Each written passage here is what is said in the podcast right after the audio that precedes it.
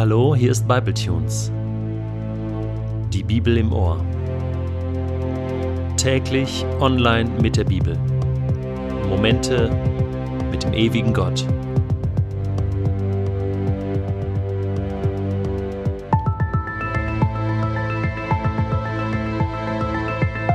Der heutige Bibletune steht in Matthäus 2, die Verse 1 bis 12 und wird gelesen aus der neuen Genfer Übersetzung. Jesus wurde zur Zeit des Königs Herodes in Bethlehem, einer Stadt in Judäa, geboren. Bald darauf kamen Sterndeuter aus einem Land im Osten nach Jerusalem. Wo ist der König der Juden, der kürzlich geboren wurde? fragten sie. Wir haben seinen Stern aufgehen sehen und sind gekommen, um ihm Ehre zu erweisen. Als König Herodes das hörte, erschrak er, und mit ihm ganz Jerusalem. Er rief alle führenden Priester und alle Schriftgelehrten des jüdischen Volkes zusammen und erkundigte sich bei ihnen, wo der Messias geboren werden sollte. In Bethlehem in Judäa, antworteten sie, denn so ist es in der Schrift durch den Propheten vorausgesagt. Und du, Bethlehem im Land Juda, du bist keineswegs die unbedeutendste unter den Städten Judas denn aus dir wird ein Fürst hervorgehen, der mein Volk Israel führen wird, wie ein Hirte seine Herde. Da rief Herodes die Sterndeuter heimlich zu sich und ließ sich von ihnen den genauen Zeitpunkt angeben, an dem der Stern zum ersten Mal erschienen war. Daraufhin schickte er sie nach Bethlehem. Geht und erkundigt euch genau nach dem Kind, sagte er, und gebt mir Bescheid, sobald ihr es gefunden habt, dann kann auch ich hingehen und ihm Ehre erweisen. Mit diesen Anweisungen des Königs machten sie sich auf den Weg. Und der Stern, den sie hatten aufgehen sehen, zog vor ihnen her, bis er schließlich über dem Ort stehen blieb, wo das Kind war. Als sie den Stern sahen, waren sie überglücklich. Sie gingen in das Haus und fanden dort das Kind und seine Mutter Maria. Da warfen sie sich vor ihm nieder und erwiesen ihm Ehre. Dann holten sie die Schätze hervor, die sie mitgebracht hatten, und gaben sie ihm Gold, Weihrauch und Myrrhe. In einem Traum erhielten sie daraufhin die Weisung, nicht zu Herodes zurückzukehren. Deshalb reisten sie auf einem anderen Weg wieder in ihr Land.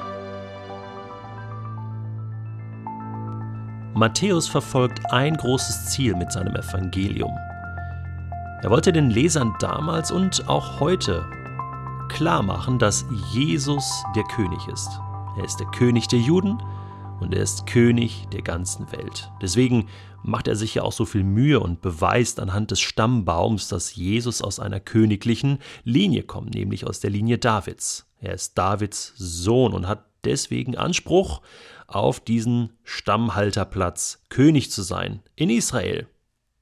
Es ist auch kein Zufall, dass am Ende des Evangeliums berichtet wird, dass Jesus verspottet wird von den Römern als König der Juden. Es ist zwar Spott, aber es ist auch die Wahrheit.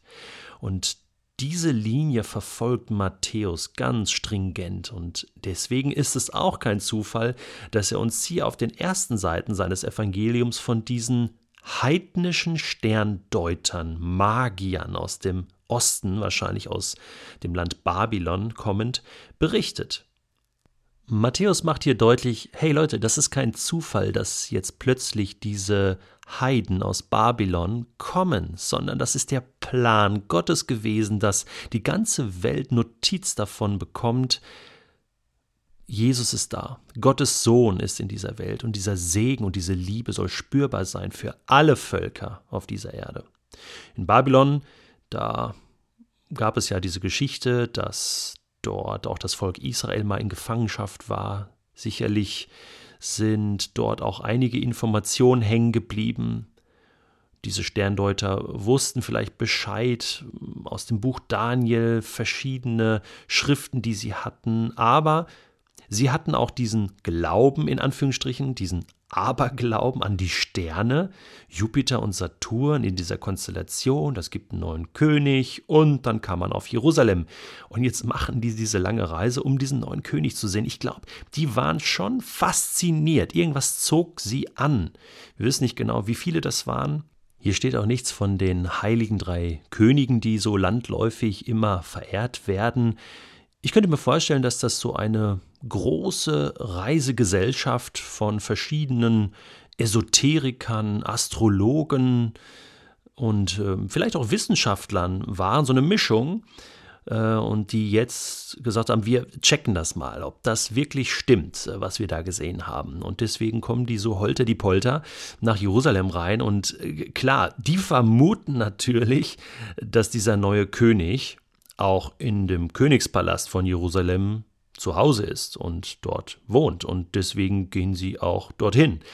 Äh, nur da war das Problem, dass der amtierende König, Herodes der Große, äh, dort im Palast hauste und völlig von den Socken war, als er hörte, es soll einen neuen König der Juden geben.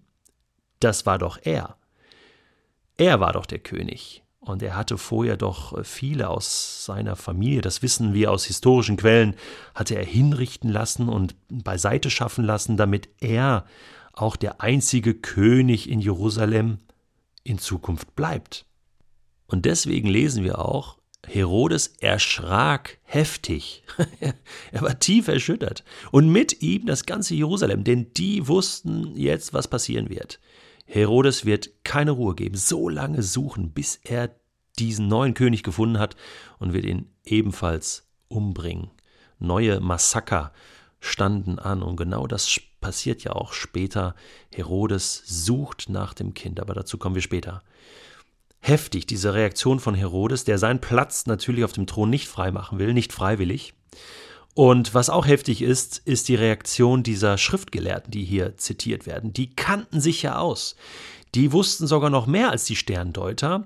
Die wussten Informationen aus der Heiligen Schrift. Die konnten genau zitieren, so, ja, hier, Bethlehem, ja, da wird der geboren werden, der neue Retter der Welt, der König. Ja, hier haben wir hier schriftlich. Aber die checken es überhaupt nicht. Die realisieren gar nicht so, Moment, was heißt denn das? Ja, das wird halt Theologen manchmal so vorgeworfen, dass äh, sie zwar wissend sind, aber das irgendwie nicht umsetzen können in ihr Leben. Die Sterndeuter, sie gehen dorthin. Sie suchen das Kind, sie suchen den König. Das lässt sie nicht mehr los, das hat sie gepackt. Und dann sind sie überglücklich, als sie das Kind finden. Sie bringen ihre Geschenke. Das heißt, sie haben Geschenke mitgebracht. Gold, Weihrauch, Myrrhe. Und sie fallen hin. Man könnte hier ganz klar übersetzen, dass sie auf ihr Angesicht fallen. Das berührt mich so. Menschen aus einer fremden Kultur mit einem fremden Glauben ergreifen diesen Strohhalm, suchen den König der Welt und finden ihn dann beten sie ihn an. Ihr komischer Glaube an die Sterne, ihr Aberglaube führt sie zu Jesus. Das finde ich so eine fantastische Geschichte. Und die macht mir Mut, dass auch heute Menschen mit einem ganz komischen Glauben. Und vielleicht hast du das selbst schon mal über dich gedacht, dass du gesagt hast, Mensch, so richtig glaube ich ja gar nicht oder ich habe da auch manchmal so ein Aberglauben oder ich zweifle manchmal so sehr. Ich möchte dir Mut machen. Matthäus zeigt auf, dass du Jesus finden kannst, wenn du nicht aufhörst, so lange zu suchen, bis du endlich angekommen bist. Und ich sage dir, wenn du da bist, bei Jesus, dann wirst du überglücklich sein.